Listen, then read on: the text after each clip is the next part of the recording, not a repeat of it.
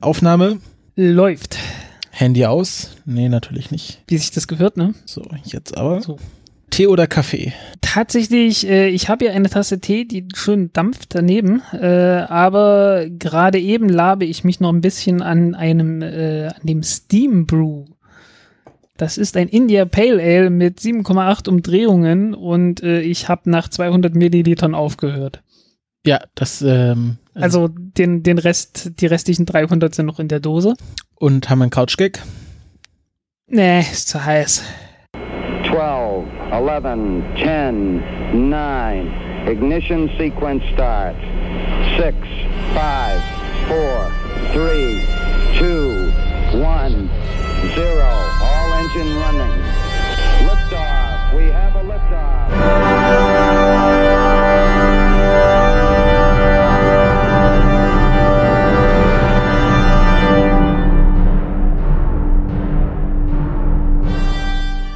Hallo und herzlich willkommen zur 76. Folge des Countdown Podcasts. Äh, wieder mit dabei ist der Frank. Hallo Frank. Hallo Christopher. Ja, ähm, es ist warm, sehr warm sogar. Ich würde so, ich würde, Ja, ich würde fast Es ist warm zu genug.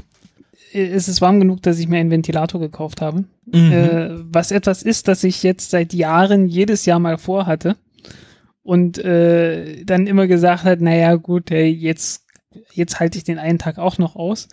Und jetzt habe ich mir gesagt, mh, wenn ich das auch dieses Jahr wieder sage, dann hänge ich auch bloß wieder ein paar Tage rum und denke mir, hm, wie schön wäre es, einen zu haben. Und jetzt habe ich einfach einen. Yay. Also wenn ihr ein ganz leichtes Säuseln im Hintergrund hört, das ist meine Neuanschaffung. Uiuiuiui. Ähm, ja, neben der Hitze war bei mir auch Unistress. Das Semester äh, ging zu Ende und ich musste ein paar Deadlines einhalten. Deswegen kam die letzte, Wo äh, letzte Folge leider wieder ein bisschen verspätet. Das tut mir leid. Ähm, das äh, macht mir, also das mache ich nicht mit Absicht, aber ähm, es ging gerade nicht anders. Und jetzt auch diese Folge wird mehr so eine Bummer-Ersatz, ein Bummer-Ersatz-Countdown. Aber das soll ja nicht heißen, dass er nicht trotzdem informativ und unterhaltsam ist, so wie wir sind. Informativ und unterhaltsam. Jo. Mhm, mhm. Ja, ja, die, die Wärme. Ähm, ja, wir, ach, stimmt, Podstock ist bald. Ja, genau. Ich habe das schon mal reingenommen, weil ich nicht wusste, ob wir vor Podstock noch eine Folge veröffentlichen werden. Ähm, Hm, könnte was werden, könnte auch knapp werden, werden wir sehen. Genau, ich erwähne zu sicher äh, trotzdem gerne Podstock 16. bis 20. beziehungsweise wenn man nur die Kerntage mitnehmen will, ähm, 17. bis 19. in der Kulturherberge äh, in der Nähe von Hildesheim. Äh, gibt immer noch Tickets und äh, wir werden beide vor Ort sein. Und äh, das ist einfach ein schönes, ein, ein schönes Sommererlebnis, wo man ähm, Podcasterinnen und Podcaster treffen kann, ähm, selbst sich ausprobieren und äh, einfach eine coole Zeit mit coolen Leuten verbringen kann. Unter anderem uns. Ja.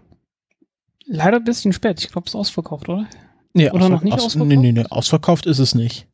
Ausverkauft ist nicht. Also man kann noch, also wenn ihr, wenn ihr ein unbedingtes äh, äh, Bedürfnis Was verspürt, ausverkauft ist, sind die äh, HelferInnen-Tickets. Also die Ah, von ja. Donnerstag bis Montag. Ähm, man kann nur noch von Freitag bis Sonntag da sein. Okay. Ähm, genau, Budget-Tickets, also die ab 100 Euro losgehen, gibt's noch acht, Standard-Tickets noch 76.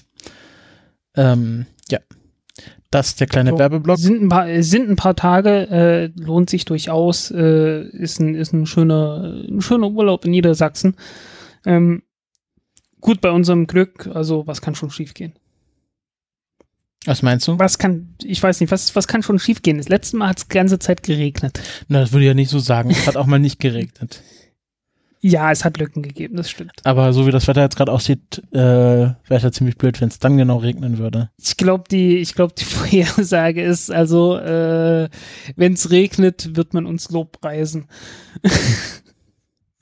also das wird alles, das wird wohl alles äh, äh, ziemlich gut und äh, recht trocken abgehen. Mhm. Trocken, aber feucht, aber feuchtfröhlich.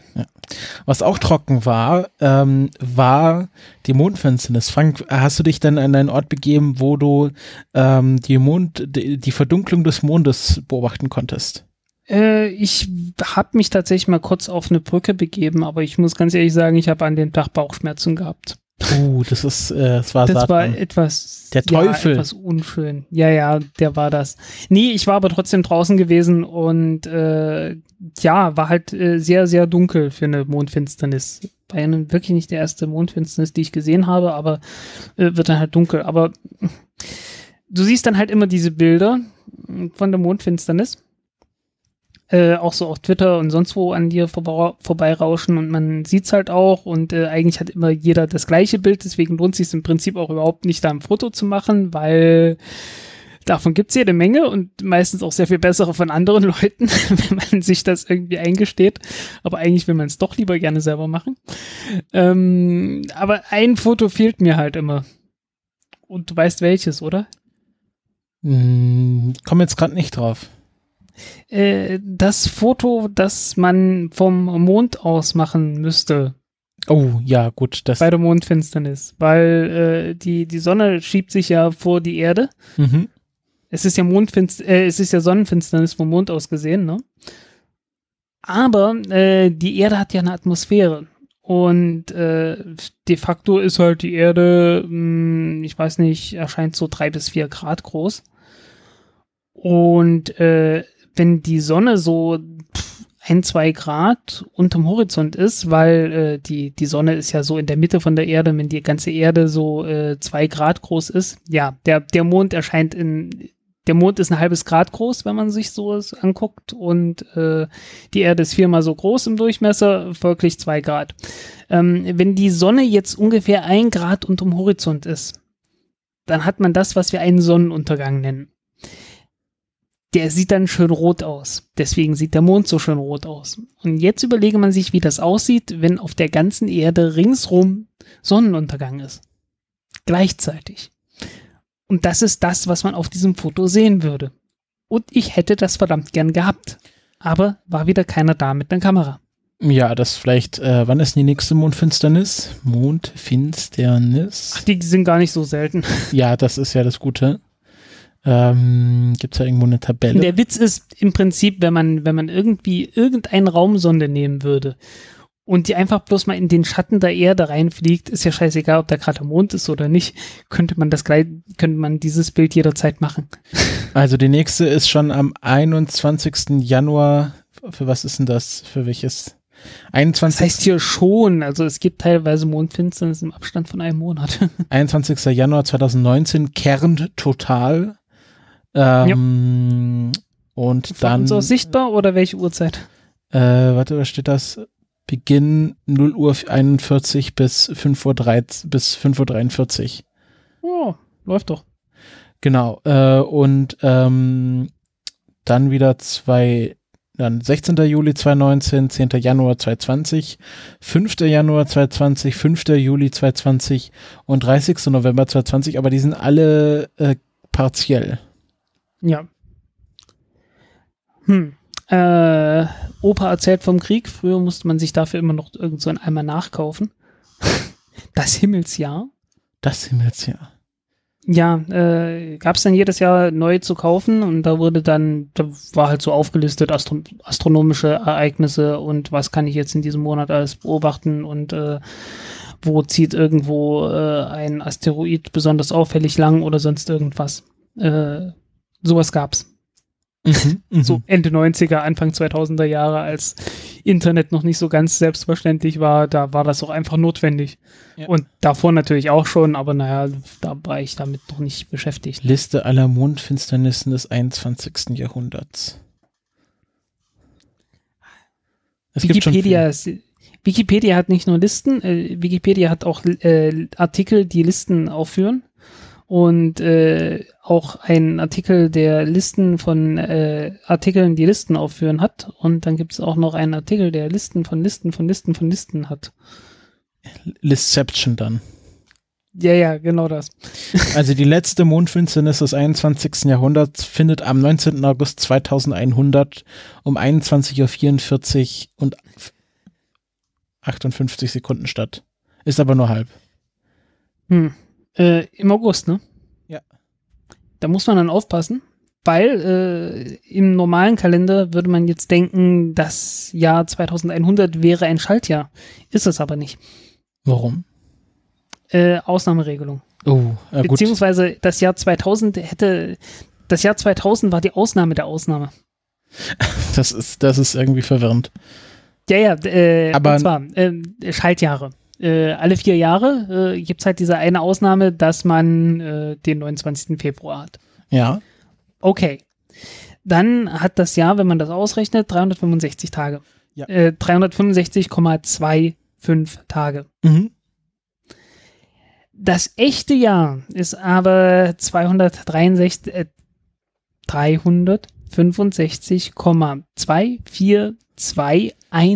365,24218 Tage lang. Aha, und dann muss man alle 100 Jahre quasi runterschalten. Da muss man alle 100 Jahre eins auslassen. Dann hat man aber überkorrigiert und muss dann alle 400 Jahre wieder eins dazu nehmen. Ne? Also damit man nicht bei, damit man nicht bei äh, äh, Komma 24, warte mal, einfach nur bei Komma 24 landet, sondern bei Komma 2425 landet, nimmt man halt alle 400 Jahre wieder eins dazu. Aber äh, dann hat man halt immer noch diese Differenz ne, von 365,24218 zu äh, 0,2425. Und äh, das macht dann alle 100.000 Jahre mehr als einen Monat aus. 32 Tage. Äh, und, und niemand korrigiert das. Es ist in unserem Kalender nicht vorgesehen. Und äh, das ist eine Katastrophe. Nee, Das ich würde ist, behaupten, äh, es gibt noch keinen Kalender 100.000 Jahre. Ach, naja, wieso? Kann man doch jederzeit machen. Ähm, nee, also äh, langfristig müsste man sich langsam mal Gedanken machen, wann man da das äh, passende nächste Schaltjahr ähm, ähm, ähm, weglässt. Ach, ich glaube, das ist, das ist eine Aufgabe für zukünftige Generationen. Ja, aber nicht mehr so viele. Also so, so, so ungefähr in 20, 30 Generationen wird das Ganze akut. Dann, dann weichen wir wieder einen Tag ab. Du glaubst so Das- wohl, das du ja glaubst nicht so wohl nicht, dass wir in 20, 30 Generationen noch einen Kalender benutzen, der sich nur auf die Erde bezieht. Da wird's dann Ach, Standard, komm. da wird's Standardzeit geben. Ach komm, die, die Menschheit ist irgendwie äh, äh, doch sehr halsstarrig. Ja, du bist auch sehr optimistisch, dass es 20, 30 Generationen noch die Menschheit geben wird. Ach naja, so viel Optimismus gehört ja nicht dazu. Ähm, Und dass sie noch Kalender verwendet und nicht irgendwie mit Kreide. Ach komm, hey, das sind 2000 Jahre oder so. nicht mal ganz. Da hat sich ja, in den letzten 2000 Jahren hat sich ja kaum was verändert. Naja, nicht so viele, ne? Da hat Julius Caesar irgendwann seinen julianischen Kalender eingeführt. Äh, ist jetzt übrigens äh, vor kurzem eine Folge rausgekommen von Historia Civilis äh, auf, auf YouTube anzuschauen. Ähm, über den Tod von Pompey. Also äh, jetzt nicht die Stadt, sondern von dem Typen. Und äh, da gab es dann zwischendurch irgendwann mal eine Schlacht, die dadurch gewonnen wurde, dass äh, Julius Caesar im Januar übergesetzt ist über das Mittelmeer, obwohl alle gedacht haben, äh, das ist irgendwie Selbstmord, weil es ist ja mitten im Winter und im, mitten im Winter die Winterstürme im Mittelmeer sind zu böse, das schafft man nicht. Ähm, aber er selbst war halt damals der Pontifex Maximus oder irgend sowas. Äh, jedenfalls der oberste religiöse Herr und äh, ihm oblag es, den Kalender regelmäßig anzupassen, weil die irgendwie einen furchtbaren Kalender hatten, der regelmäßig. äh, Moment mal. Pontifex Maximus ist doch der Titel vom Papst, Ober, oberster Brückenbauer. Ja, ja, aber die, die hatten damals auch schon so eine, so eine Titel. Ich bin mir, ich, oder hieß, war nur der Pontifex oder irgend sowas. Also es war wirklich so ein, so ein Name, den wir irgendwie mit christlichen äh, in Verbindung bringen würden. Und äh, ja, jedenfalls äh, hätte der regelmäßig irgendwelche Feiertage einführen müssen, ähm, damit der Kalender stimmt. Ist er aber nicht so gekommen, weil der war ja zwischendurch äh, irgendwie damit beschäftigt, Gallien zu erobern und so weiter. Und äh, naja, lange Rede, kurzer Sinn, es war nicht Januar, es war Oktober. und deswegen ist er übergesetzt, weil er sich gesagt hat, naja, noch ist nicht Winter. Ja, okay. Äh, und dann hat man halt den julianischen Kalender eingeführt und dadurch brauchte man diesen ganzen Scheiß nicht mehr machen. So, Schluss. Gut, Kalender hat ja indirekt was mit Raumfahrt zu tun. Also Genau. mit, wie sich die Planeten bewegen oder wie sich unser Planet bewegt. Ähm, aber äh, wir sind noch nicht mal durch den UnterstützerInnen-Dank gegangen. Genau. Und äh, das ist ja eine Frechheit, deswegen werde ich jetzt mal kurz vorlesen.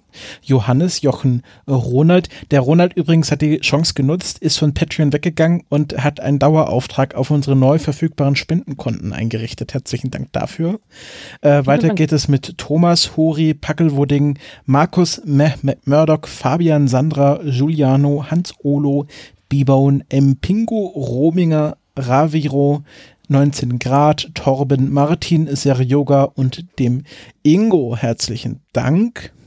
Nochmal vielen Dank, ja. Genau, einige haben ja mitbekommen, dass es bei LiberaPay gerade einen kleinen, ähm, ja, äh, einen kleinen Umzug gab. Ähm, das hat mehr oder weniger gut funktioniert. Also die, ich würde mal sagen, die meisten Leute haben ihre Konten geleert. Wer das genauer wissen will, hört sich die Sonderfolge an, die zur letzten Folge erschienen ist. Ähm, genau, und wir haben jetzt ähm, sehr viel Geld auf einmal bekommen und haben das auch spontan für äh, Spirituosen und schnelle Autos ausgegeben. Genau. Der Frank, Äh, der Frank, fährt jetzt einen. Frank fährt jetzt einen Tesla 3. Ja, und äh, das Ticket für äh, Blue Origin ist auch schon gebucht. Genau. Ja, Ähm, also, wir sind, wir sind versorgt. Äh, Genau, wir macht uns um, um uns keine Sorgen. ähm, ähm, ich habe ja, Ja. ich habe jetzt, kennst du, kennst du Mehmet E. Göger? Nee. Das ist, ähm, da habe ich jetzt auf Amazon Prime äh, eine sehr interessante Dokumentation ge gesehen. Versicherungsvertreter heißt die. Ähm, und dieser Mehmet Göger, der hat ähm, angefangen, also der so Versicherungsmakler, also so Leute, die sich, die sich beim Telefon anrufen und sagen, wollen sie nicht ihre Versicherung wechseln, solche Leute. Und der hat daraus eine Firma gemacht und wurde so ein bisschen der deutsche, also so deutsches Wolf of Wall Street. Der hat damit wahnsinnig viel Schei Scheiße viel Geld verdient. Ähm, natürlich auch schön kräftig Steuern hinterzogen, äh, Urkunden gefällt schon alles. Aber das ist so ein, so ein, der ist so von sich selber überzeugt, das ist so krass. Ähm, und äh, irgendwie, der hat dann irgendwie angefangen, Ferrari zu fahren und dann irgendwie alle seine Mitarbeiter haben dann auch Ferrari gefahren und das ist, das ist wirklich interessant zu sehen. Das ist irgendwie die MEG AG, das ist irgendwie alles äh, den letzten 15 Jahren irgendwie passiert. Und ähm, das war eine echt interessante Dokumentation, die ich da gestern noch gesehen habe. Hörte sich jetzt erstmal nach einer Räuberpistole aus den 70ern an oder so. Ja, das ist halt so ein äh, Get, Get Rich Quick äh, Scheme. Also so, der ist halt sehr schnell sehr, sehr, sehr, sehr, sehr reich geworden und hat dann halt und hat dann angefangen, sich so wie so ein kleiner Stalin aufzuführen, hat seine Mitarbeiter angeschrien, macht genau das, was ich mache, dann quasi kommt ihr ins Himmelsreich und ähm, äh, es ist, es ist, es ist äh, sehr, also sehr cool anzusehen, ihn reden zu hören. Das ist einerseits natürlich alles sehr schrecklich, weil das ein Mensch ist, den man vielleicht nicht irgendwie in, mit einem Raum teilen will. Aber andererseits, wenn man sich das so quasi distanziert im Fernsehen anschaut, ist man da doch schon ein bisschen fasziniert. Es gibt auch einen zweiten Teil, wo er quasi ist dann quasi nach dem Fall, wo er sich irgendwie in die Türkei in die Türkei verkrochen hat, weil er in Deutschland mit Haftbefehl oder in der EU mit internationalem Haftbefehl gesucht wird, aber er macht einfach weiter und hatte dann irgendwie am Schluss 20 Millionen Euro Schulden. Und äh, dann, dann wurde am Schluss des Filmes so gefragt, ja, wie, wie zahlen sie denn 20 Millionen Euro Schulden zurück? Und er so, 20 Millionen Euro Schulden zahlt man nicht zurück. Das ist ja das Geile. Also, das, äh, das ist, äh, war, wo wir jetzt gerade von schnellen Autos gesprochen haben, äh, kann man sich auf Amazon Prime auf so einem Premium-Channel anschauen, aber da gibt es so 14 Tage Test. Also ich habe das irgendwie durch so ein Test-Abo äh, geschafft. Ist auf jeden Fall eine sehr interessante Dokumentation. Ja. Versicherungsvertreter heißt die. ja, aber letztendlich vom Geld her sind das Peanuts. Äh, und ich bin jetzt gerade am Suchen. Verdammt nochmal, woher kam das? Das war irgendwann in den 90er Jahren. Der, äh, der, der Name, also irgendwie, dass man, dass man gesagt hat, äh, irgendwie eine große Geldsumme war Peanuts. Das hatte irgendwann mal so ein Banker oder so gesagt und das war in aller Munde und jetzt ist das komplett weg. Man findet noch nicht mal mehr, äh, was es, was es war.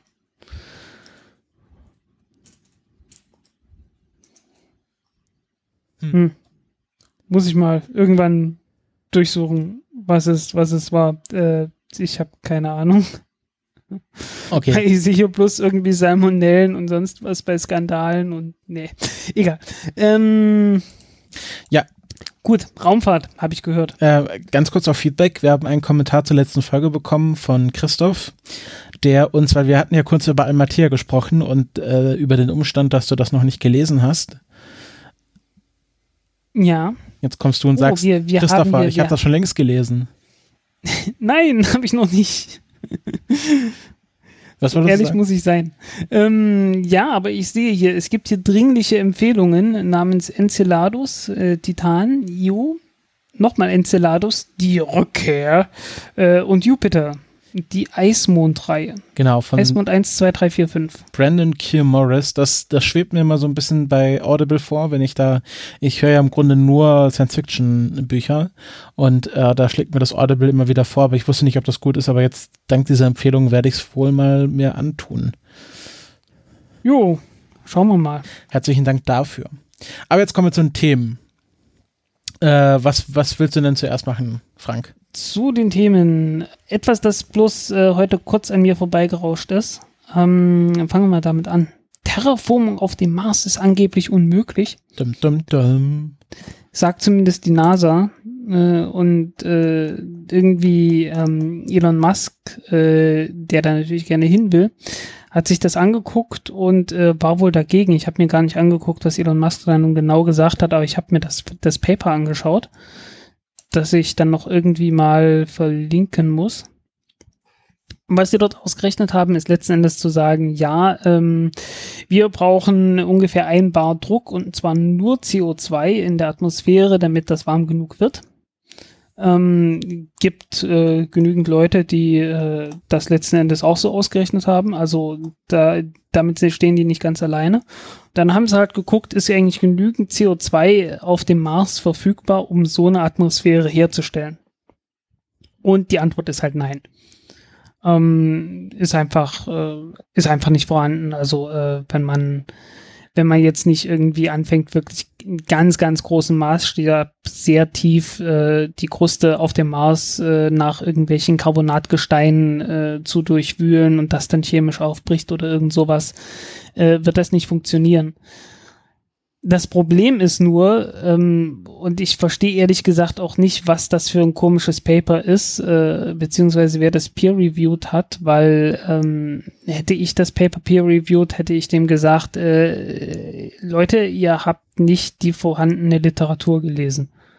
Weil es gibt eine Unzahl von Papern über die, über Möglichkeiten des Terraformings vom Mars, äh, bei denen die allerwenigsten wirklich jetzt sagen, ja, die einzige Möglichkeit, das zu machen, ist mit Kohlendioxid und zwar ein Bar. Ähm, hat man schon irgendwann in den 90er Jahren ausgerechnet, naja, man kann ja auch irgendwelche anderen Treibhausgase nehmen. Ähm, sowas wie zum Beispiel Methan ähm, oder FCKW. FCKW sind hervorragende äh, ja, Treibhausgase letzten Endes, weil sie äh, ziemlich komplexe Moleküle sind und damit ziemlich also ziemlich viele äh, Übergänge, Energieübergänge haben, mit denen man irgendwelche Infrarotstrahlung letzten Endes absorbieren kann. Ähm, die Infrarotstrahlung, also diese langwellige Infrarotstrahlung, ähm, man darf ja nicht vergessen, äh, die Infrarotstrahlung, die von der, die, über die wir hier beim Treibhauseffekt reden, das ist nicht die Infrarotstrahlung, die du bei der Fernbedienung vom Fernseher hast, ähm, sondern das ist so richtig böse langweilige, langweilige, langwellige, äh, die du auch mit einer Wärmebildkamera oder sowas aufzeichnen würdest. Ne? Also ähm, es ist von der Physik her das gleiche Phänomen, das du hast, wenn du irgendwas richtig hoch aufheizt und dann fängt das irgendwann rot und dann gelb und dann irgendwann weiß an zu glühen. Das ist genau das gleiche Phänomen. Ähm, nur, dass halt ein Körper, der nicht irgendwie 2.000, 3.000 Grad heiß ist, ähm, der glüht halt mit anderen, mit einem anderen Licht. Und das ist dann halt infrarotes Licht. Und äh, auch ein Körper, der sehr kalt ist eigentlich, sowas wie minus 70 Grad oder so wie der Mars, ähm, der glüht halt auch. Trotzdem, auch wenn er minus 70 Grad ist, ist halt immer noch eine Wärme und äh, die wird dann halt abgegeben und die muss von irgendwas absorbiert werden. Und äh, da brauchst du dann halt nicht mehr direkt die chemischen Bindungen, sondern da hast du dann so Zeugs wie, ähm, du hast halt im Molekül, das Molekül ist chemisch gebunden, Aber die, äh, die Atome in dem Molekül können natürlich trotzdem noch äh, schwingen, so gegeneinander. Ne? Also du hast halt so ein Molekül, was weiß ich, Methan, Mitte Kohlenstoff, ringsrum nochmal vier Wasserstoffatome und äh, die sind einen bestimmten Abstand, da wirken Kräfte dazwischen, damit die äh, Atome, also es gibt abstoßende Kräfte, die dafür sorgen, dass die Wasserstoffatome nicht irgendwie äh, auf das Kohlenstoffatom draufknallen und es gibt anziehende Kräfte, die verhindern, dass die Wasserstoffatome dann irgendwie wegfliegen. Und das heißt, äh, wenn du jetzt so ein, so ein Wasserstoffatom einfach mal anstupst, dann kann das anfangen zu oszillieren. Also einfach so zu schwingen. Wie wenn du ein Gewicht an der Feder hast und das Gewicht irgendwie anstupst. Dann fängt das auch irgendwie an zu schwingen. Und äh, sowas macht man bei einem Molekül äh, zum Beispiel mit Photonen, also mit Lichtteilchen. Und äh, wenn sowas passiert, dann wird das Lichtteilchen halt absorbiert, ist erstmal weg und äh, wenn die Schwingung wieder aufhört, und in einem Molekül ist das nicht so, wie wenn du hier irgendwie eine Feder hast, die du mal kurz angestupst hast und dann, dann schwingt die halt und dann wird das mit der Zeit immer weniger und immer noch ein bisschen weniger und irgendwann noch ein bisschen weniger und dann hört das irgendwann plötzlich auf, so ganz langsam. Äh, nein, in einem Molekül ist das halt alles so Quantenphänomene, soll heißen, entweder schwingt das Ganze oder es schwingt halt nicht. Oder es schwingt mit einer bestimmten Geschwindigkeit und mit einer ganz bestimmten anderen Geschwindigkeit, äh, aber es gibt nichts dazwischen. Und äh, wenn du willst, dass die mit der Eigengeschwindigkeit äh, schwingen und dann äh, langsamer werden, dann gibt's nur eine Möglichkeit, dann muss gleichzeitig irgendwie äh, die Energie abgegeben werden. Und zwar die Energie als ein einziges Paket, also als ein quantisiertes Stück Energie und äh, das dann halt ein Photon und dann wird die wieder abgegeben. Mhm. Und äh, so funktioniert letztendlich äh, Treibhauseffekt.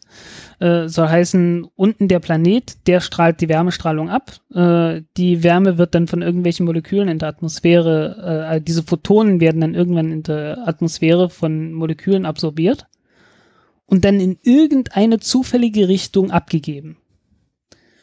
Das kann jetzt sein, dass die Richtung nach oben ist und dann ist irgendwann weg.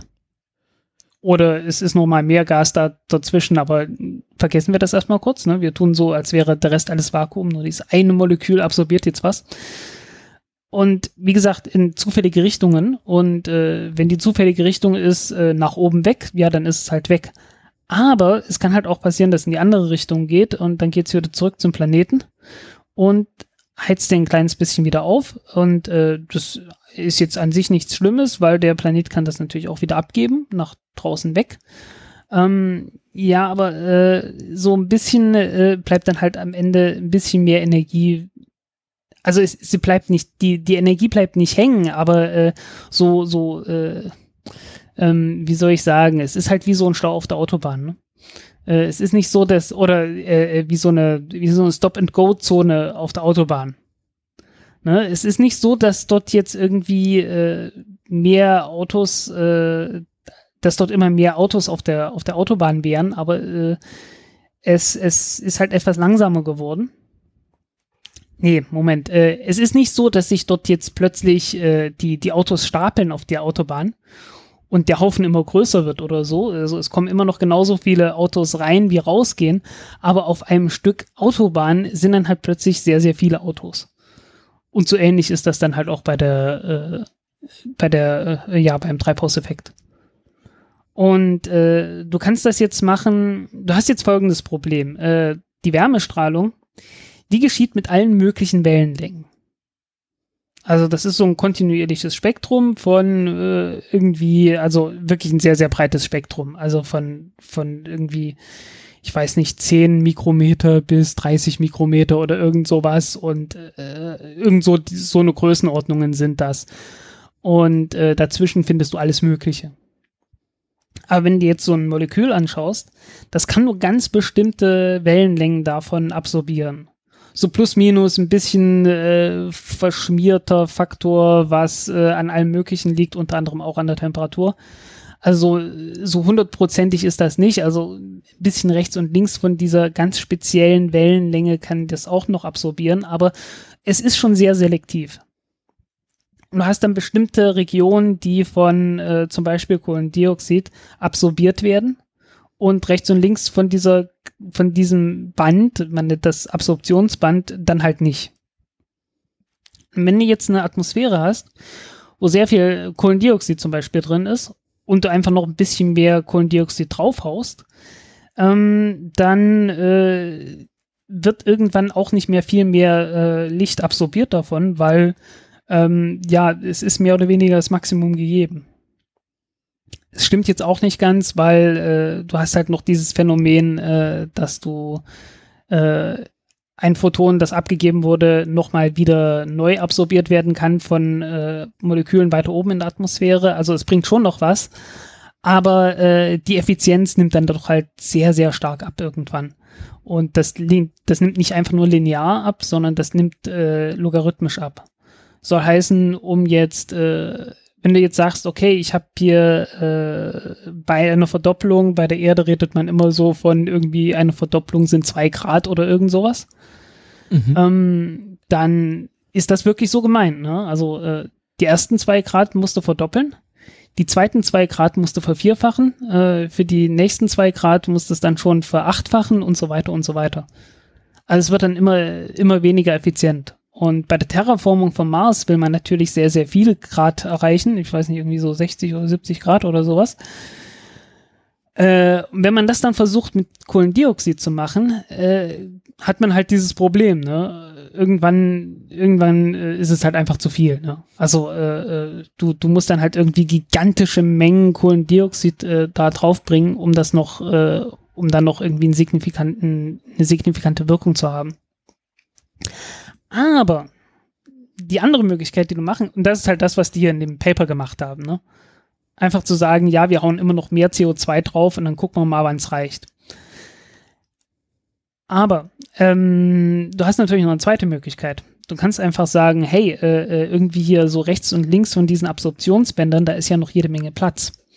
Wie wäre es, wenn wir einfach ein Gas nehmen und das in die Atmosphäre reinpacken, äh, das rechts und links davon noch ein bisschen was absorbieren kann? Dann brauchen wir überhaupt nicht so viel Gas davon und sind trotzdem effizient.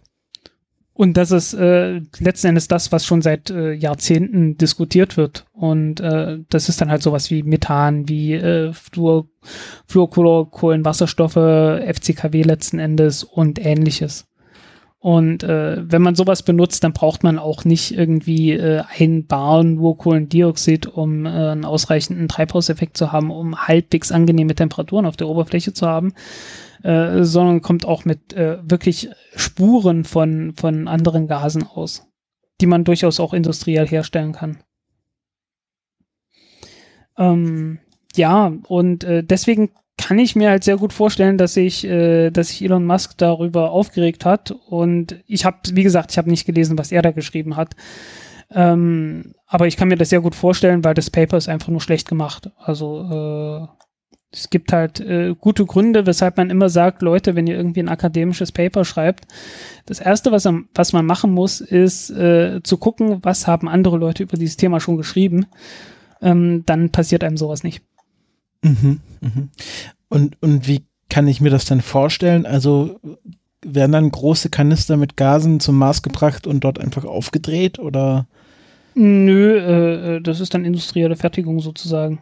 Oder wäre halt industriell. Also das Gas wird also, vor Ort so wie gefertigt. auf der. Naja, klar, also ich meine, äh, ähm, die, die Terraformung kann eigentlich nur so funktionieren, dass man, äh, dass man halt schon Menschen auf dem Mars hat und äh, eine komplette Industrie, also halt irgendwie schon eine, eine vorhandene Gesellschaft hat. Und äh, dann einfach nur sagt, so, und jetzt äh, mach mir mal die Bedingungen hier etwas besser, damit noch ein bisschen mehr Platz für noch mehr Leute da ist. Mhm. Also man bräuchte dann schon eine funktionierende Marskolonie. Ja. Ähm, da ist übrigens äh, die, die Mars-Trilogie von, von Kim Stanley Robinson, äh, die ist eigentlich, äh, eigentlich ist die ganz schön, ähm, aber sie hat ein paar echte Schwächen. Ähm, letzten Endes ist das ein Abklatsch von der amerikanischen Unabhängigkeitsbewegung. so im Nachhinein gesehen und äh, hat auch ein paar äh, physikalische echte Schwächen, die einfach nur ideologisch begründet sind. Ähm, es gibt so eine Stelle, wo, wo irgendwie ähm, ähm, äh, kleine Windmühlen auf dem ganzen Mars verteilt werden, die weiter nichts tun, als äh, Dinge aufzuheizen. Und äh, die haben ein äh, letzten Endes ein zwar klein, aber wenn man sich das mal durchrechnet, äh, ich habe die Zahlen nicht mehr im Kopf, aber ich habe das irgendwann mal ausgerechnet, äh, die hatten dann einen kleinen Effekt gehabt bei dem, aber dieser kleine Effekt war immer noch so unendlich viel größer als das, was die jemals äh, äh, tatsächlich äh, leisten könnten äh, dass man einfach irgendwie sieht, hey, ja, okay, also was, was Kim Stanley Robinson dort gemacht hat, ist halt, er hat das genommen, was irgendwie äh, verfügbar war an irgendwelchen Papern, aber er hat sich selbst nicht allzu viel Gedanken darüber gemacht und auch nicht allzu viel verstanden von dem, äh, was er gemacht hat. Also er hat die, die Expertise wirklich komplett von anderen Leuten irgendwie übernommen und dann gehofft, dass das, was er dazwischen da selbst irgendwie dazu spinnt, äh, schon nicht so verkehrt sein wird, aber war es halt dann doch. Nee, ich denke, das wäre jetzt auch den meisten Leuten nicht aufgefallen. Ähm, mir ist es auch erst beim dritten Mal oder so. Und äh, also das erste Mal, wo ich das gelesen habe, das war in den 90er Jahren, da war ich, äh, puh, was war ich, da neunte Klasse oder so? Irgend sowas. Ja, neunte Klasse kann, kann, kann gut sein, ja. Also ich, ja, da hatte ich noch nicht allzu viel Ahnung, aber ähm, so dann naja, ich meine, so von Physik und von und von wie funktioniert eigentlich, äh, war halt nur nicht, ne? Und äh, ich fand das damals halt alles ziemlich plausibel. Und äh, irgendwann später ist mir dann halt aufgefallen, ja, nee, irgendwie so ganz passt das alles nicht zusammen, was er da schreibt. Ähm, also vieles so, so, das, wie gesagt, das Zeug, was er übernommen hat, der hat unter anderem den Mars-Direktplan von äh, Robert Zubrin übernommen. Äh, das hat soweit halbwegs gestimmt. Ähm, aber halt so viel Kleinigkeiten, äh, irgendwie so in den Details, da ist es dann halt, äh, ja, da ist dann halt auseinandergefallen, weil, äh, weil er halt, ähm, ja, weil er es halt selbst nicht ganz verstanden hat, wie Technik und wie Physik so funktioniert, sondern halt einfach bloß von anderen Leuten das übernommen hat. Nee, dafür konnte er wahrscheinlich gut Buch Bücher schreiben. Ja, die Bücher sind nicht schlecht, aber ich fand sie dann halt irgendwann äh, zu ideologisch gefärbt. ne? Also wenn man halt auch merkt, dass die, dass die Fehler, die er gemacht hat, äh, so politisch äh, bestimmte äh, eine bestimmte Färbung hatten. Was, was war denn das für eine Färbung? War da so amerikanisch naja, konservativ? Nee, nee, nee, die andere Richtung. Also das ist halt wirklich so, so die, die äh, äh öko-pessimistische Richtung, äh, eins der Dinge, die passieren, ist, dass ganz plötzlich das, das, und das ostantarktische Eisschelf sich löst und äh, von heute auf morgen mehr oder weniger oder innerhalb von ein, zwei Jahren äh, die weltweiten äh, äh, der Meeresspiegel irgendwie um sechs Meter ansteigt oder sowas, äh, was jetzt nicht so völlig plausibel ist.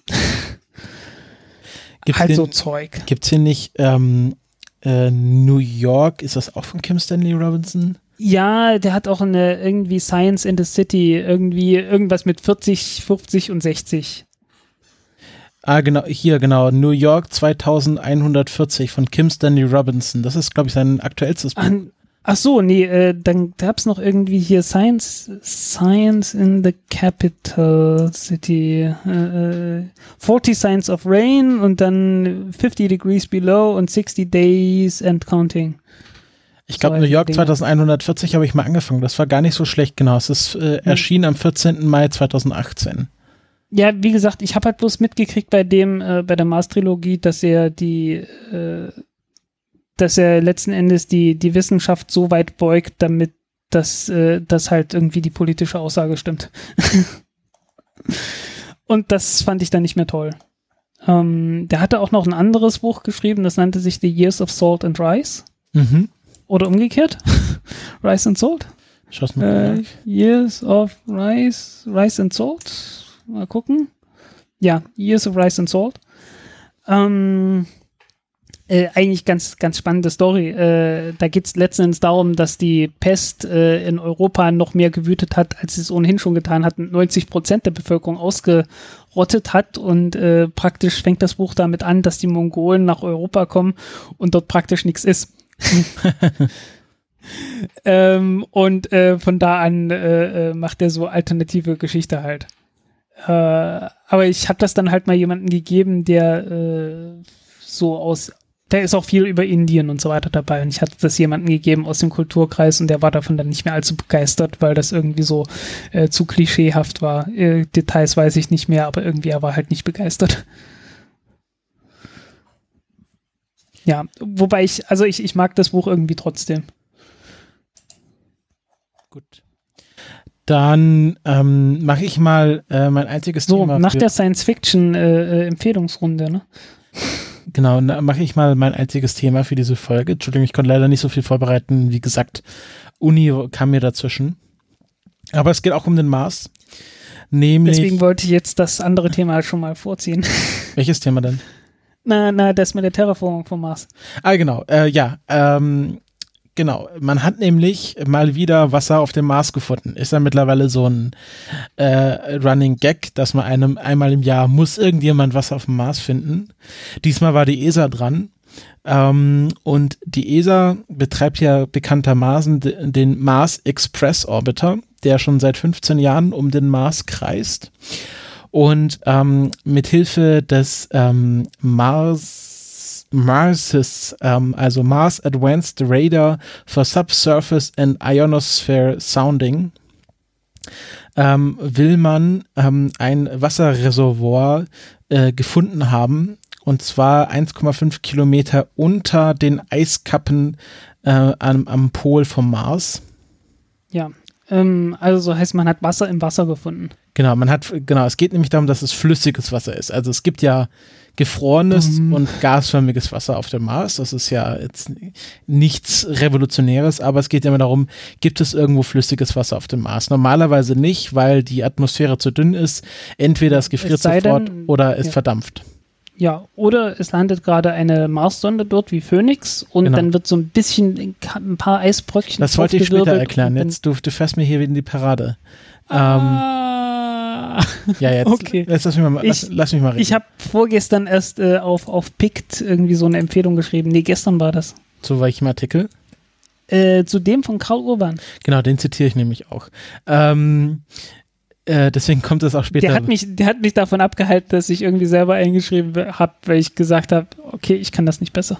Ja, ähm, das Interessante ist, dass man diese Radarsignale schon länger gesehen hatte, aber die sind immer wieder verschwunden. Also man hatte da nichts Permanentes und erst seitdem man das Datenverarbeitungssystem äh, vom Mars Express geupdatet hatte, also ein Software-Update eingespielt hat, sind diese Radarsignale geblieben. Also man hat da ein stetes Signal an einer Stelle unter den Polkappen gehabt.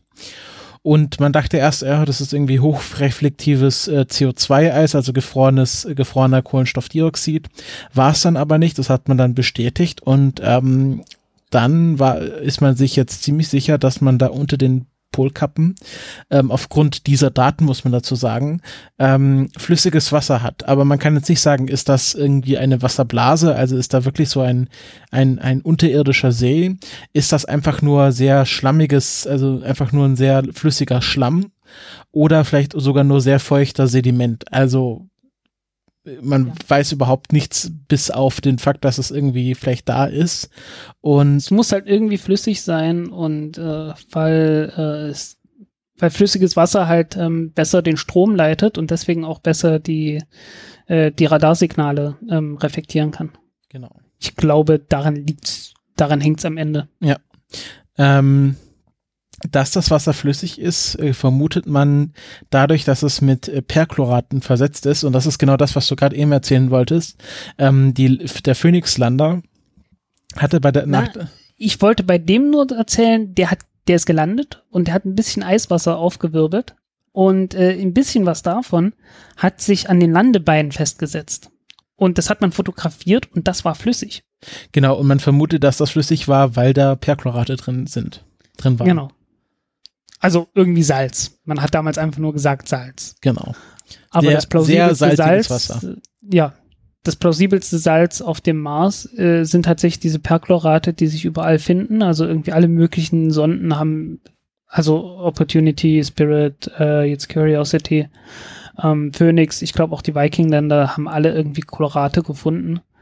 Ähm, Chlorate, ähm, in Form von Ammoniumchloraten. Also Ammoniumchlorate hat man auf dem Mars nicht, aber man hat sowas wie äh, Natrium, äh, Natriumchlorat und ich weiß nicht, Kaliumchlorat oder irgend sowas. Ähm, dieses Zeug würde man normalerweise nehmen und äh, in irgendwelche Feuerwerkskörper reinkippen und äh, wenn man das Ganze in irgendwelche Böller reinkippt, dann werden die sofort illegal. Weil knallt zu laut. Ähm, das ist das, was den, das ist das, was die Polenböller so ausmacht. Äh, da sind dann echte Chlorate drin und das knallt entsprechend lauter. Äh, blitzt dann auch etwas mehr, deswegen nannten die sich auch Blitzknaller. Äh, zumindest so zu DDR-Zeiten, als es auch noch in der DDR verkauft wurde. Mhm. Ja, also das sind, das sind richtig, äh, das sind wirklich ungewöhnliche Salze, zumindest für Erdverhältnisse, weil das sehr starke oxidierende äh, Stoffe sind, ähm, die, die normalerweise sehr schnell abgebaut werden. Ja, aber wenn es halt einfach durch zum organisches gibt. Einfach durch organisches äh, Material oder sonst irgendwas. Ja. ja, aber wie gesagt, wenn es halt nichts zum Oxidieren gibt, dann sammelt sich. Ja, zumindest nichts, mit dem die direkt in Verbindung kommen. Also, ja. ja. Ähm, dadurch ist auch sehr, sehr unwahrscheinlich, dass sich da irgendeine Form von Leben findet, weil ähm, das Wasser, wenn auch flüssig, doch sehr lebensunwirklich ist. Also die sind, äh, die hatten ausgerechnet, ähm, wie, also sie vermuten, ähm, weil man ist sich nicht hundertprozentig sicher, wie viel Wärme aus dem Mars kommt. Das werden wir jetzt erst messen. Äh, mit dem nächsten Lander, wie hieß er? Äh, äh, Mars Insight, ne? Ja, der gerade ja. unterwegs ist, meinst du? Der gerade unterwegs ist, ja. Äh, da will man ja messen, wie, äh, will man ja ein Loch in die Erde letzten Endes bohren, beziehungsweise halt sich mit dem äh, Maulwurf da reingraben mhm. und dann mal messen, was äh, der, der Wärmefluss ist, so im Mars. Ähm, von daher hat man da keine konkreten Messwerte, man kann da nur Vermutungen anstellen, wenn auch plausible Vermutungen.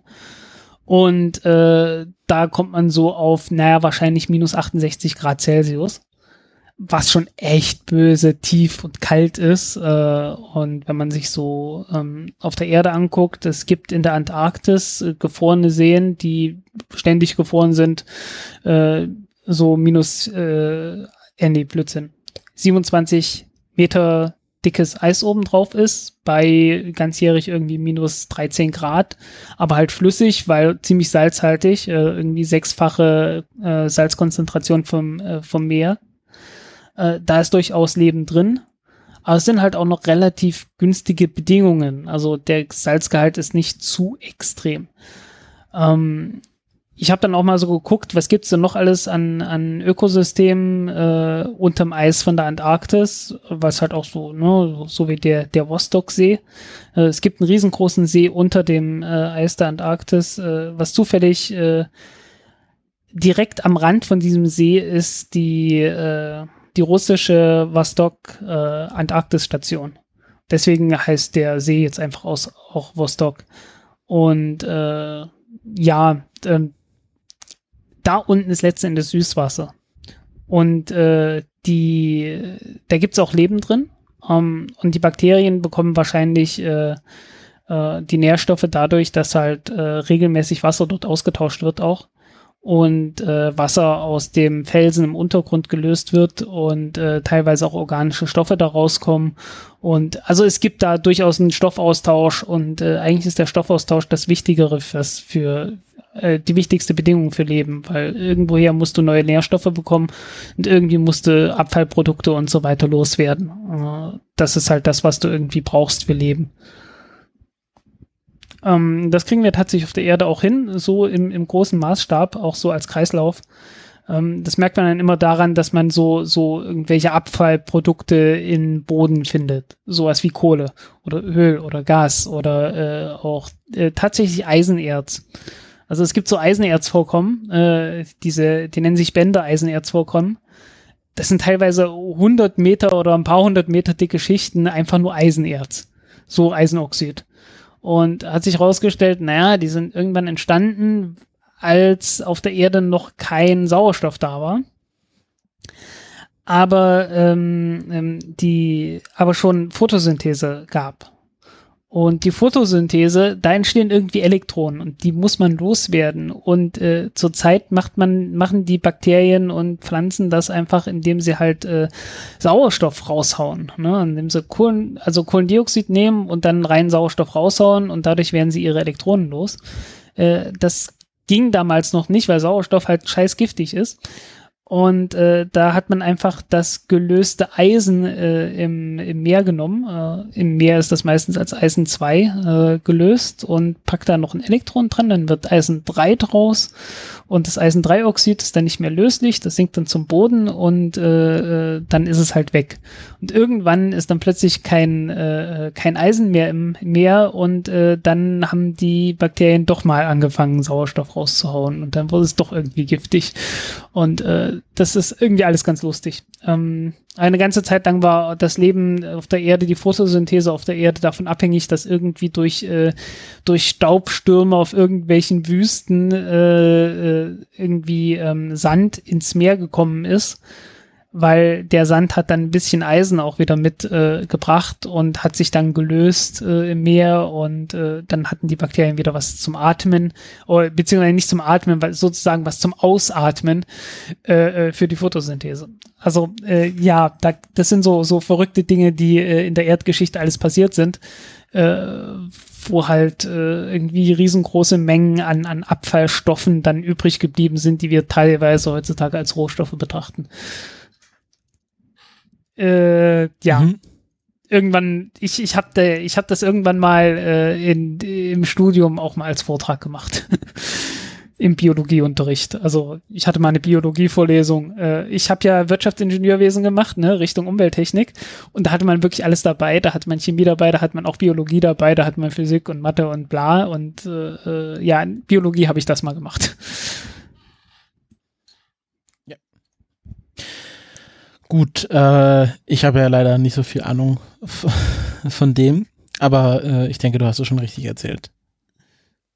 Ja, ich hoffe es auch.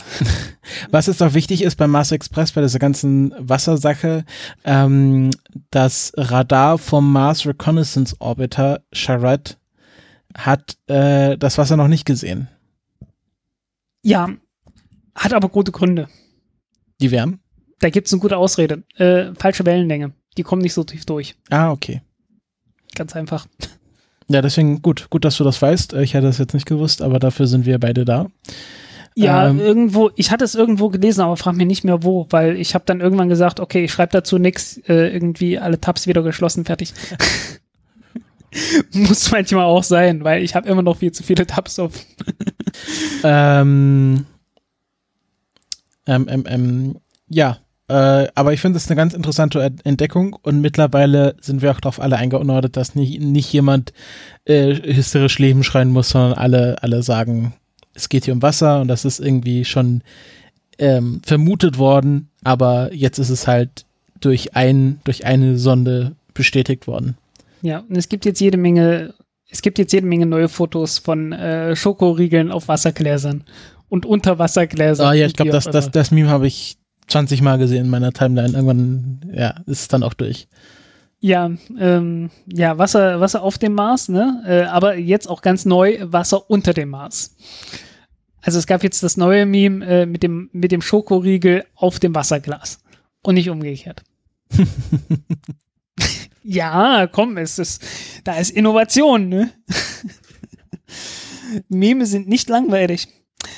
Ähm, ja, äh, äh, mach mal, mach mal ein bisschen Nachlese kurz. Ähm, wir hatten das letzte Mal über den P120 Booster gesprochen. Mhm, ähm, ja. Ich weiß es nicht, stand der Test an oder war der schon? Der war schon. Der war schon. Also war, also, war schon der, der, der, war, der war noch nicht, während wir aufgenommen haben, aber äh, kurz danach. Okay, gut, dann äh, melde ich hier mit Vollzug.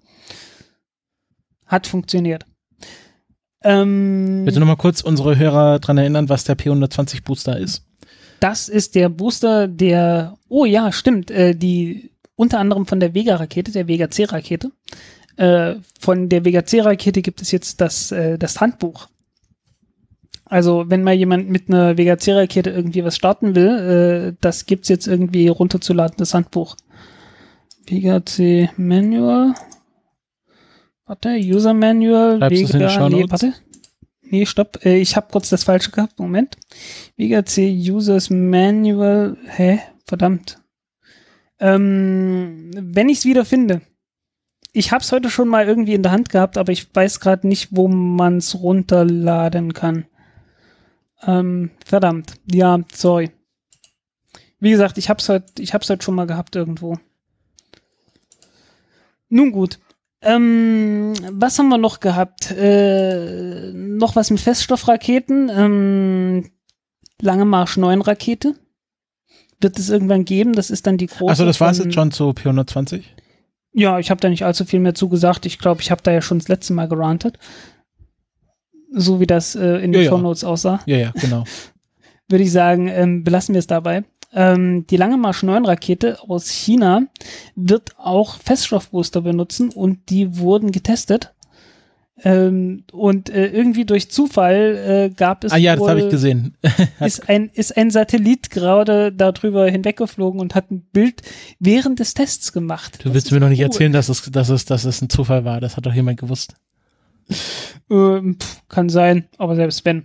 Äh, es gibt auch noch ein besseres Bild davon, nämlich genau genommen ein Video auf YouTube, ähm, das, äh, äh, das den Test zeigt. Ähm, drei Meter Durchmesser hat das Ding. Das ist ordentlich. Äh, obwohl, warte mal, es ist dann genauso groß wie der P120. Na gut. Ähm, ich, ich muss mal gucken, irgendwie, äh, ich weiß nicht, die, die Chinesen haben haben nicht allzu viele, nicht allzu viele ähm, Details veröffentlicht, zumindest nicht irgendwie in englischer Sprache ähm, dazu. Und äh, ich weiß nur irgendwie, es hat 100 Sekunden gedauert. Ja, ähm, wie gesagt, allzu viel weiß ich darüber nicht, aber äh, das wird die Rakete sein, die irgendwie zum Mond fliegen soll. Von Ah, den okay. Chinesen. Ja, ähm, guckt euch mal an. Ich verlinke entsprechenden, äh, entsprechendes Twitter äh, und Twitter-Thread letzten Endes. Ja. Schöne Bilder von der Testsite. Mhm. Gut. Ähm, noch mehr Feststoffbooster. Oh, da haben wir es. Das ist ein Run. Ja, ja, ne? Äh, Blue Origin äh, hat noch einen Testflug gemacht. Wie kommen da jetzt Feststoffbooster rein? Ähm, weil eigentlich Blue Origin, New Shepard, äh, die ist geflogen, ähm, hat ja eigentlich ein Wasserstofftriebwerk, aber landet natürlich mit Feststoffboostern, ganz kurz davor. Und vor allen Dingen hat es Feststoffbooster in den, äh, im, im Flugabbruchsystem. Also so diese, ja, also das, was man Schleudersitz nennen würde, wenn es ein Sitz wäre. Mhm. Ne, äh, äh, äh, wie nennt sich das Ding eigentlich? Irgendwie äh, Pusher, es sind irgendwie Pusher-Systeme, ne? Und da sind halt Feststoff, Feststoffrakete drin, die äh, einfach bloß die, die Passagierkapsel im Notfall ganz schnell vom Rest der Rakete trennen und wegfliegen lassen kann. Ja, ich glaube, das Launch Abort System, das äh, feuert Genau. ja, um die Kapsel auf die Höhe zu bringen, damit der Fallschirm ausgelöst werden kann. Jo. Und schnell Und das hat von jetzt der den- explodierenden Rakete weg. Ja. Und das hat jetzt den dritten Test weg unter äh, verschiedenen Umständen. Der erste Test war vom Boden aus. Der war schon irgendwie, ich weiß nicht, 2012 oder so, äh, von halben Ewigkeit. Ähm, der zweite Test äh, war bei Max Q, also bei der höchsten aerodynamischen Belastung.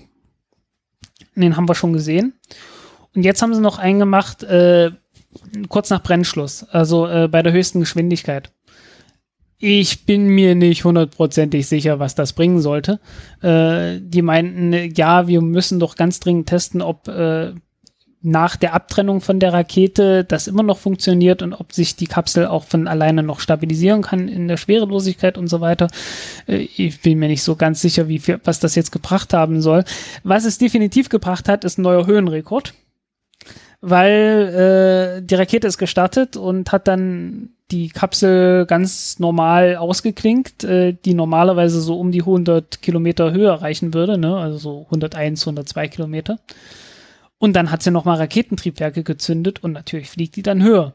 Und die sind, ich glaube, auf pur 120 Kilometer oder sowas gekommen. Ähm, ich müsste nachgucken. Ähm, ich glaube, es waren 120. Was natürlich viel höher war als alle anderen Flüge der äh, New Shepard Rakete. Ähm, jetzt, können, jetzt kann man ein bisschen stutzig werden. Äh, die Kapsel, als sie vom Boden aus geflogen ist, ist keine 20 Kilometer hochgeflogen bei dem Startabbruchtest. Und das lag auch nicht nur an, an Luftwiderstand, dass das Ding nicht so hochgekommen ist. Ähm, kann man sich jetzt überlegen, hm, woran liegt das? Äh, und die Antwort ist einfach äh, kinetische Energie mehr oder weniger. Ähm, weil äh, wenn die Kapsel vom Boden aus startet, hat sie erstmal keine Energie und dann zünden die Raketen und beschleunigen die auf eine bestimmte Geschwindigkeit. No? Und diese Geschwindigkeit wird dann umgesetzt in potenzielle Energie. Soll heißen Höhe. Äh, und wir wissen einfach so, potenzielle Energie ist letzten Endes irgendwie äh, irgendeine Konstante multipliziert mit der Höhe, die du hast. Ne? Umso höher du bist, umso mehr Energie hast du. Und wenn du einen Stein aus dem ersten Stock schmeißt, dann äh, und dann nochmal einen Stein aus, was weiß ich, dem vierten Stock schmeißt, dann hat der Stein aus dem vierten Stock viermal so viel Energie wie der Stein aus dem ersten Stock. Ne? Kann man sich vorstellen. Mhm. Ja, ja. Ne? Umgekehrt kann man sich vorstellen, äh, wenn ich äh, einen Stein versuche hochzuwerfen, äh, in den ersten Stock, äh, brauche ich ein Viertel der Menge an Energie, die ich brauche, um das Ding in den vierten Stock zu schmeißen. Kann man sich auch noch vorstellen, ne? Mhm, ja. Okay. Was die jetzt gemacht haben, äh, also weshalb die, die Kapsel da oben so viel weiter höher flog, äh, liegt jetzt daran, dass die schon so schnell war. Weil äh, äh du addierst ja praktisch die Geschwindigkeit einfach nur dazu. Ne? Also das Ding vom Boden aus äh, äh steht das halt und du addierst deine Geschwindigkeit einfach zu null dazu okay, das ist jetzt nicht sonderlich kompliziert. Ähm, was weiß ich, 200 Meter pro Sekunde oder was das Ding schafft.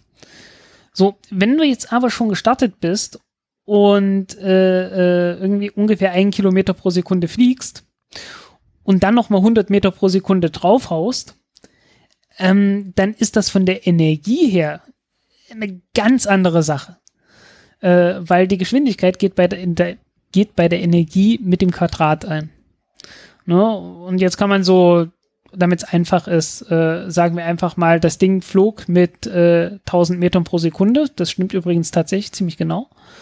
1000 Meter pro Sekunde fliegt das Ding äh, bei der höchsten Geschwindigkeit. Dann wird gezündet.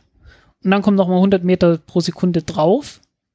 Dann ist die zusätzliche Energie, dadurch, dass man halt jetzt mit äh, 1100 äh, Meter pro Sekunde spricht, äh, äh, redet, ähm, um praktisch das 21-fache von dem gestiegen, äh, um das es steigt, wenn man von Null aus startet. Ähm, rechnet man einfach aus, ne? indem man sagt, äh, 100 ins Quadrat ist irgendwie 10.000. Und dann vergleicht man das mit äh, 1000 ins Quadrat, was eine Million ist, äh, und äh, äh irgendwie 1100 ins Quadrat, was eine Million 210.000 ist. Und die Differenz sind dann halt diese 210.000 äh, im Vergleich zu einfach nur 10.000. Und das ist genau äh, der Grund, weshalb die Kapsel am Ende so viel mehr Energie hat und so viel mehr zusätzliche Höhe gewinnen konnte, wie beim Start vom Boden. Einfach, weil die von Anfang an schon so viel Geschwindigkeit hatte und man dann nur noch die zusätzliche Energie äh, äh sozusagen addiert hat. Aber damit man überhaupt in die Lage kommt, musste man natürlich erstmal eine Rakete drunter schnallen und das Ding überhaupt auf die Geschwindigkeit äh, äh beschleunigen. Ne? mhm. ähm, man kann es auch anders ausdrücken, äh, indem man sagt, ähm, der Raketentreibstoff beim Start hat natürlich nur die, die Energie, die er hat, so in chemischer Form. Ne? Aber wenn du schon gestartet bist und fliegst, dann hat der Raketentreibstoff sowohl die Energie, die er, äh, die er halt in chemischer Form hat, als auch die Energie, die er dadurch hat, dass er halt schon mit einer Geschwindigkeit, mit einer bestimmten Geschwindigkeit fliegt. Und dadurch äh, kannst du halt viel mehr rausholen. Indem du den, den praktisch hinten raushaust. Also es, es gibt da verschiedene Betrachtungsmöglichkeiten, um das irgendwie zu sehen. Äh, also jedenfalls äh, am Ende keine Sorge, äh, irgendwie Energieerhaltungssatz und so weiter, Physik ist, stimmt noch. Mhm. Stimmt noch, Olle Newton hatte trotzdem recht. so, äh, ja, war jetzt irgendwie sehr technisch. Aber Nerdkram muss sein. So. Ja, auf jeden Fall. Okay, und zu guter Letzt, Orbex ohne Zucker. Die Firma Orbex äh, kannte ich noch nicht. Ist eine britische Firma. Ähm, wieso habe ich jetzt von der irgendwie was gehört? Weil äh, ich verfolge tatsächlich nicht mehr die ganzen äh, Startups von irgendwelchen neuen kleinen Raketen und sonst irgendwas. Aber es gab ja Neuigkeiten. Ähm, Großbritannien hat einen, einen äh, eigenen Weltraumbahnhof äh, geplant. Will das auch machen und äh, ist auch finanziert, äh, hat ein Investitionsbudget von ganzen zweieinhalb Millionen britischer Pfund. Das ist klein genug, äh, dass erstens das Ganze höchstwahrscheinlich auch umgesetzt werden wird. Äh, also es ist jetzt keine, keine illusorische Summe. Entstehen soll das ganze Ding äh, in der schönen Grafschaft Sutherland äh, mit einer wahnwitzigen Einwohnerzahl von irgendwie 14.000 Einwohnern. Äh, ist die fünftgrößte, äh, äh, ja, was weiß ich, Landkreis oder äh, Abteilung, wie nennt sich das? Ähm, ähm, County. Jeden, County äh, in Schottland jedenfalls. So das fünftgrößte. Einwohnerzahl irgendwie 14.000, ein paar zerquetschte. Ähm, wahrscheinlich deutlich mehr Schafe oder so als das. Wer weiß. Ähm, ist jedenfalls ganz im Norden von Schottland und äh, damit eigentlich perfekt geeignet, weil man hat halt äh, ziemlich viel Platz, ziemlich viel Meer ringsrum und man kann von dort aus Raketen nach Norden fliegen und stört nur irgendwelche Fische, wenn das ganze Ding dann irgendwie ins Meer platscht. Ähm, wie man am Investitionsumfang äh, schon merkt, das Ganze wird keine richtig riesengroße Veranstaltung werden, äh, sondern eher sowas wie Maya Spaceport von, äh, äh, von Rocket Labs in Neuseeland werden. Und wahrscheinlich auch genauso grün. Ähm, und genauso große Raketen starten. Äh, tatsächlich soll dort, äh, also Lockheed Martin äh, hat, uh, frag mir nicht, wie die heißt, die Rakete, äh, hat einen Namen, äh, hat gesagt, äh, sie wollen eine eigene Rakete dort starten. Ähm, verdammt nochmal, äh, das ist die später Rakete, wie heißt die? Die ist irgendwie was ganz komisches, irgendwie so Prime oder irgend sowas. Bin mir gerade nicht sicher. Ähm, jedenfalls, die Rakete ist letztendlich eine Elektronrakete mit einer anderen Oberstufe, die von Lockheed Martin gebaut wird. Und äh, entsprechend ganz ähnlich von der Leistung her sein wird. Äh, keine Ahnung, was genau für eine Oberstufe sein soll. Äh, Lockheed Martin nennt, sich, nennt das Ding Orbital Maneuvering Vehicle. Äh, wird wahrscheinlich die zweite und die dritte Stufe mehr oder weniger verbinden von der Elektronrakete. Also mhm. wieder startbar sein und äh, halt die Funktion einer Oberstufe haben. Äh, kann dann kleine Satelliten mit Nutzlast bis zu 200 Kilogramm äh, in Erdorbit äh, befördern, was so halt, ja, halt eine Elektronrakete. Was soll man sagen, ne? Also so von, von Leistungsdaten kann sich da nicht allzu viel unterscheiden, weil das Ding hat halt eine bestimmte Leistung und äh, die machen dort nicht viel Besonderes anderes. Äh, keine Ahnung, wieso dieser, dieser komische Alleingang dann noch kommt. Wahrscheinlich, wenn man irgendwie sagt, ja, die britische Abteilung von Lockheed Martin soll noch irgendwas machen, damit das Ganze britisch wird. Wahrscheinlich ist es irgend sowas. Und dann gibt's halt noch diese Firma Orbex. Äh, und ich musste irgendwie so von, an, an Orbit ohne Zucker denken. Mhm.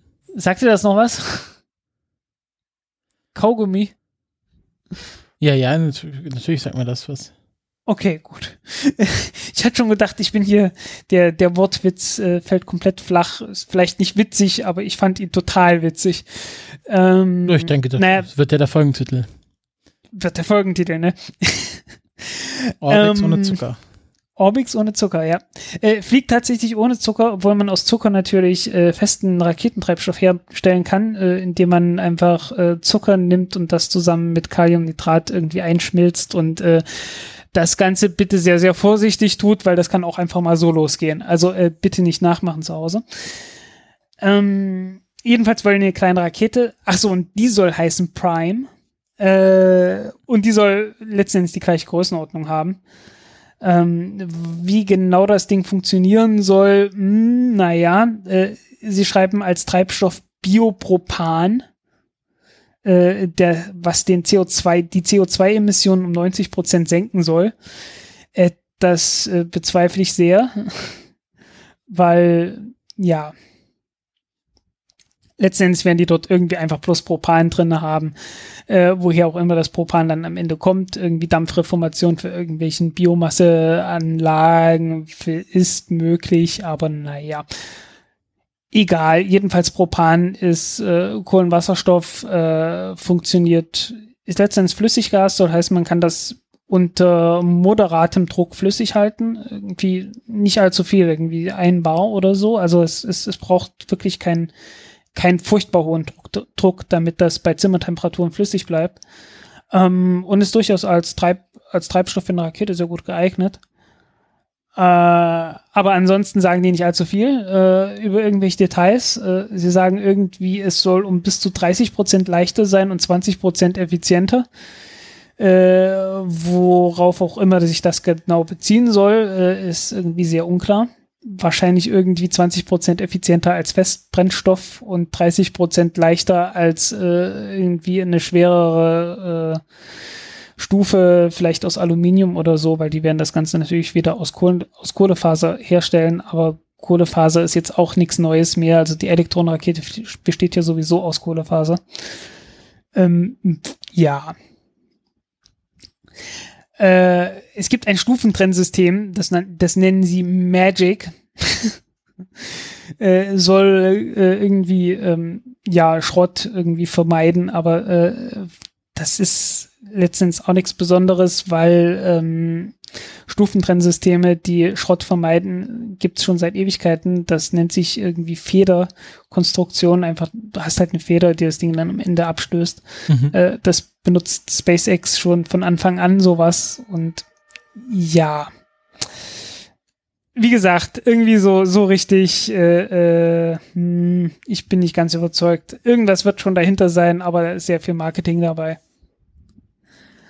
Ja, aber jedenfalls, äh, Raketen dieser Größenordnungen äh, sollen dann aus England herausfliegen. Was ja ähm, dann der nächste Spaceport von uns aus gesehen wäre. Wäre der nächste Spaceport, in der Tat, in der Tat. Hm. Und, auch und äh, der hat noch, und der hat auch noch gute Chancen, äh, weiterhin in der EU zu sein. Weil er in Schottland ist. Genau. Mal schauen. Vielleicht. Mal schauen, ja, also irgendwie, wenn das mit Brexit wird, hm. Aber vielleicht wollen wir nicht, dass, dass die, das Vereinigte Königreich jetzt Raketenstaatsplätze baut, wo sie bald das Kriegsrecht verhängen werden. Hm, ach so, stimmt, da war ja auch noch was. Äh, bitte hortet Lebensmittel und so weiter, ne? Nee, nee, mehr so, uh, there will be adequate food. Genau, ja, das genau. war's. Soylent, Soylent Green will distribute it at ja, ja. Ähm, ja, äh, was passiert aber, wenn der Brexit kommt und äh, äh, sich Schottland auch noch abspaltet? Äh, was machen die Engländer dann? Naja, sie haben ja ihr britisches Urgewächs. Äh, stimmt das eigentlich? Richard Branson. Äh, ich glaube, Virgin kommt ja ursprünglich aus Großbritannien. Also Richard Branson ist auf jeden Fall Brite. Stimmt, heißt der Sir. Sir Richard Charles Nicholas Branson. Okay, er, er ist ein Sir, also von daher. Ähm, ist das schon in Ordnung, äh, weil mit äh, dessen Firma äh, Virgin Orbit haben die Verträge abgeschlossen, dass äh, der Flughafen Newquay, äh, Newquay, frage mich nicht, wo das äh, genau ist, ich weiß nur, es ist in Cornwall, denn äh, der wird dann heißen Spaceport Cornwall. Und äh, da wird man einfach bloß äh, ein paar Anlagen hinstellen, damit man die Launcher One Rakete von Virgin Orbit äh, einfach am Boden versorgen und auftanken kann und dann von dort aus äh, die, die Boeing 747 Cosmic Girl starten kann und dann äh, ja halt die, die Launcher One Rakete irgendwie aus, aus Großbritannien mehr oder weniger indirekt starten kann. Und dann die Rakete wahrscheinlich über Meer startet, falls sie runterfällt oder so. Ähm, ich glaube, Ach so, nee, in Italien gab es dann noch was. Also auf jeden Fall, äh, es wird dann noch einen Plan B geben äh, für den Fall, dass das äh, Schottland sich irgendwie abspaltet. Und damit hat man dann schon mal mindestens drei Raketen, die sich ankündigen. Ähm, es gibt natürlich noch eine vierte Rakete. Äh, äh, ach, wie heißt sie gleich? Der, der Skylon von Reaction Engines Limited, die ja schon seit einer halben Ewigkeit dafür Werbung machen, aber äh, auf den Round habe ich jetzt ehrlich gesagt gerade keine Lust. ähm, okay, letztes noch, ähm, weil es sind britische Orbitalraketen, Das hat es lange nicht mehr gegeben. Äh, es gab ja mal ein britisches Weltraumprogramm, äh, und zwar äh, mit dem letzten Start äh, 1971. Oder was der erste Start? Äh, ist letztendlich egal, weil es gab nur vier Starts, davon waren zwei erfolgreich. Mit der Black Arrow. Äh, die Black Arrow ist zwar ein britisches Gewächs, wurde aber nicht in Großbritannien gestartet, sondern unten in Australien auf der Testrange Woomera. Und ich glaube, zwei Tests waren suborbital. Davon ist äh, nur einer, davon ist einer suboptimal gelaufen und einer hat funktioniert. Und dann war ein äh, äh, zwei Tests noch äh, für, ja, die halt in Orbit bringen, äh, fliegen sollten. Ähm, und davon hat einer nicht funktioniert und einer funktioniert. Eigentlich für so ein Testprogramm vier Flüge, zwei davon erfolgreich ist an sich nicht völlig daneben, oder? Dann hat die Regierung gesagt, ja, nö, brauchen wir nicht mehr. und das war's. Also äh, Brite, das, das britische Weltraumprogramm beschränkte sich irgendwie auf vier Raketen und das war's. ähm, wobei die, die Black Arrow ist eine echt schöne Rakete. Äh, die ist irgendwo auch ausgestellt. Äh, und es ist auch eine kleine Rakete. Also Stadtgewicht 17 Tonnen. Äh, von der Leistung her durchaus mit der Electron vergleichbar. Also wirklich äh, feines kleines Ding, äh, sehr stupsnasig, also weil äh, relativ große Durchmesser, relativ klein. Ähm, ähm, ja, irgendwie eine sehr niedliche Rakete. Angetrieben übrigens äh, von Kerosin, das kennt man, äh, und Wasserstoffperoxid. Äh, also heißen von Wasserstoffperoxid und ein kleines bisschen Kerosin. Ähm, weil Wasserstoffperoxid, das kennen wir ja, das kann man chemisch zerlegen. Ähm, zerfällt dann zu heißem Wasserdampf und Sauerstoff, äh, auch ziemlich heißem Sauerstoff. Und den kann man dann natürlich nochmal mit ein bisschen Kerosin verbrennen und das Ganze noch ein Stückchen heißer machen und dann wird das Ganze auch etwas effizienter. Äh, ist dann ein bisschen weniger effizient als äh, äh, flüssiger Sauerstoff, aber kann immer noch funktionieren und äh, hat ja auch funktioniert. Ähm, das wusste ich, also irgendwie, ich habe die, die Black Arrow irgendwie immer unter, ja, komischer Witz abgetan, äh, weil hat halt bloß ein paar hundert Kilo ähm, ähm, Nutzlast gehabt, aber äh, ich hatte irgendwie damals nicht mitgeschnitten gehabt, dass das Ding nur 17 Tonnen Stadtgewicht hat. Also, dass das eine echt kleine Rakete ist und dass dann eine kleine Nutzlast auch irgendwie angemessen ist. Äh, ja, also wirklich äh, eine, eine sehr äh, eigentlich sehr schade, dass das äh, abgebrochen wurde, weil es war eigentlich eine sehr knuffige Rakete. Ja, ähm, und ansonsten müssen die jetzt halt warten, äh, dass, äh, äh, dass irgendwie Virgin Galactic oder äh, Lockheed Martin oder dass die sich da irgendwie einig werden und dann tatsächlich eigene Raketen starten können. Ja, wo du gerade bei Austra Australien warst, ähm, die hatten ja jetzt ihre eigene Raumfahrtagentur gegründet und haben auch jetzt angekündigt, ihr eigene Trägersysteme entwickeln zu wollen. Ja, ist ja, wenn das heutzutage jeder, jeder Millionär irgendwie macht, äh, dann kann das ja auch mal ein ganzes Land machen. Ne? Genau. Das nur Auch kurz am so- Rande. Auch wenn es so ein kleines Land ist wie Australien. Ich würde mal sagen, äh, klein, aber oho. Und ich finde, Klein, diese, oho. diese Raketen, also das Ja, ja. Heimatland des Boomerangs, muss ja wohl landbare Raketen entwickeln. Äh, wobei mir bei, bei Klein Aber Oro und Australien immer einfällt, äh, Kevin Rudd, der frühere Premierminister von Australien, das ist irgendwie ein sehr dufter Typ, der äh, relativ äh, äh, äh, ja erstens mal so, so irgendwie politisch irgendwie eine, eine sehr ordentliche Linie vertritt und sehr viel über Südostasien und China und so weiter, der, der fließt, nein, er spricht fließend Chinesisch zu, zu berichten hat und kann man, also der twittert auch und äh, hat, es gibt diverse Vorträge von ihm auf YouTube und so weiter, kann man sich mal angucken. Ähm, ja, wenn man dazu Lust hat. Ja. Bisschen was über die, über Südostasien, wo er, äh, also Australien hat sich jetzt immer mehr auf Südostasien äh, konzentriert, weil äh, wieso sollte sich ein Land nicht mit dem auseinandersetzen, was direkt um die Ecke ist? ne, wird, ja. Nee, äh, bloß weil du halt hier, hier äh, Australien schon mal erwähnt hast, dann sollte man den auch mal erwähnen, fand ich. Ähm, kommen wir zu der Startvorhersage, Raketenvorhersage, so nennen wir das ja normalerweise. Ich, mir, mir fallen ja schon die Worte aus dem Mund. Ähm, ja, es ist, es ist heiß, obwohl, also eigentlich wird mir gerade kalt. Ich habe mir, ich habe mir kein T-Shirt angezogen und äh, äh, zusammen mit Ventilator und insgesamt wird es auch etwas kühler, also so langsam. so langsam wird man tatsächlich etwas kalt.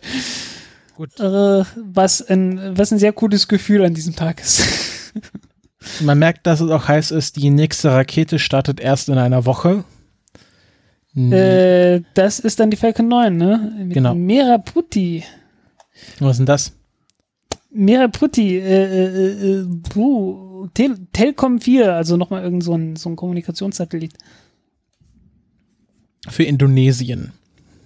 Für genau. Indonesien. Genau. Willst du auch starten, äh, sagen, um wie viel Uhr die Rakete fliegt? Äh, irgendwann zwischen äh, 5 äh, Uhr, nee, Blödsinn, äh, äh, 7.20 Uhr und 9.20 Uhr unsere Zeit. Also eine gute Zeit. 7.19 Uhr, ja. Also pff, ziemlich früh am Morgen, würde ich sagen. Ach, es geht. Da gab schon früher. Es gab Schlimmeres, klar. Äh, ja. Dann äh, It's Business Time steht immer noch im Plan ohne, ohne Datum. Ja. Wird von Electron immer noch verschoben. Oh, eine Delta 4 Heavy mit der Parker Solar Probe. Stimmt, die hatte sich ja angekündigt für den 11. August, genau. Genau, auch ein, ein äh, Wurde jetzt mehrfach verschoben. Ja. Wurde auch ein paar Mal verschoben, deswegen hatte es. Äh, ich weiß gar nicht, warum die, warum es die Verspätungen gab hier bei der Falcon 9 Rakete, aber äh, da gab es dann auch so irgendwie Spekulationen, dass die, dass da Konflikte geben könnte mit der Parker Solar Probe, aber das scheint sich irgendwie erledigt zu haben. Ich habe keine Ahnung, woher die, die Verspätung dort dort jetzt kommen. Ja, die Konflikte ist ja, dass dann irgendwie dieser ganze 45th Space Wing ausgebucht ist und ähm, äh, ja. das ist dann irgendwie alles äh, auf die Parker Solar Probe ausgerichtet, deswegen kann da nichts anderes starten. Ja. Ähm, und dann haben wir noch äh, Not early, Earlier Than, also nicht früher als 17. 18. August, Falcon 9 mit Telstar 18 Vantage. Ja, Telstar 19 Vantage ist ja schon gestartet. Äh, die 18 kommt hinterher, wie sich das halt gehört, mhm. weil sonst würde das ja alles Sinn machen. Und äh, äh, startet mit einer Falcon 9 Rakete und ich glaube, das wird die, die jetzt geflogen. Nee, die erste ist das, genau. Äh, ich glaube, das wird der, äh, äh, der zweite Flug der ersten Block 5 Rakete werden. Wenn es jetzt nicht schon den nächsten. Ja, genau, die wird das. Dann ähm, nehme ich noch, weil es ein äh, schönes ESA-Projekt ist, am 21. August. Vega startet die Sonde Aeolos, na, benannt nach dem griechischen Gott des Windes, der ähm, schon bei Homer vorkommt. Ähm, und äh, Aeolos wird ähm, Windprofile auf einer globalen, auf einem globalen Maßstab täglich liefern. Und ähm, genau, die, die Aeolos-Sonde soll am äh, 21. August mit einer Vega-Rakete um 23.20 Uhr unserer Zeit gestartet werden. Von Kourou aus. Finde ich ja. ganz spannend. Ja, noch eine von den alten Vega-Raketen. Ähm, ich, ich gucke gerade, wann, wann hier noch Vega-Raketen fliegen. Äh, Im Dezember fliegt auf jeden Fall noch mal eine mit Prisma. Äh, Erdbeobachtungssatellit. Was haben wir denn hier noch alles? Ich frage mich gerade, wann die, wann die, für wann sich die, die Vega C ankündigt. Steht noch nicht drin. Na gut. Mhm. Ach so, was mir gerade einfällt, äh, der Start der nächsten Lange Marsch 5 Rakete wurde verschoben auf nächstes Jahr. Sollte ursprünglich jetzt irgendwie im November fliegen, äh, aber wird wohl erst nächstes Jahr. Die hatte ja beim zweiten Flug äh, ein Problem mit den Triebwerken gehabt und seitdem sind die äh, irgendwie am Reparieren und machen und werkeln, äh, dass das äh, beim nächsten Mal nicht mehr passiert. Und ähm, ja, nächster Flug, dann halt nicht November, sondern äh, nächstes Jahr im Januar. Mhm. Ist irgendwie heute an mir vorbeigeflogen. Jo. Gut. Dann so. äh, Ist das was? Dann hören wir uns wieder, wenn es mal nicht so warm ist. Hören wir uns wieder, wenn es nicht so warm ist, wir mehr Zeit für Themenvorbereitung hatten und generell in einer besseren Verfassung sind. Aber wir wollten euch nicht warten lassen äh, mit diesen heißen, heißen News im wahrsten Sinne des Wortes. Hot, ja. hot, hot. Und bedanken uns fürs Zuhören. Wir wünschen euch noch eine, äh, eine, eine kühle Restwoche, kühle Restzeit. Immer schön im Schatten bleiben und genügend trinken. Ähm, und ich bedanke mich fürs Zuhören. Tschüss. Tschüss. So.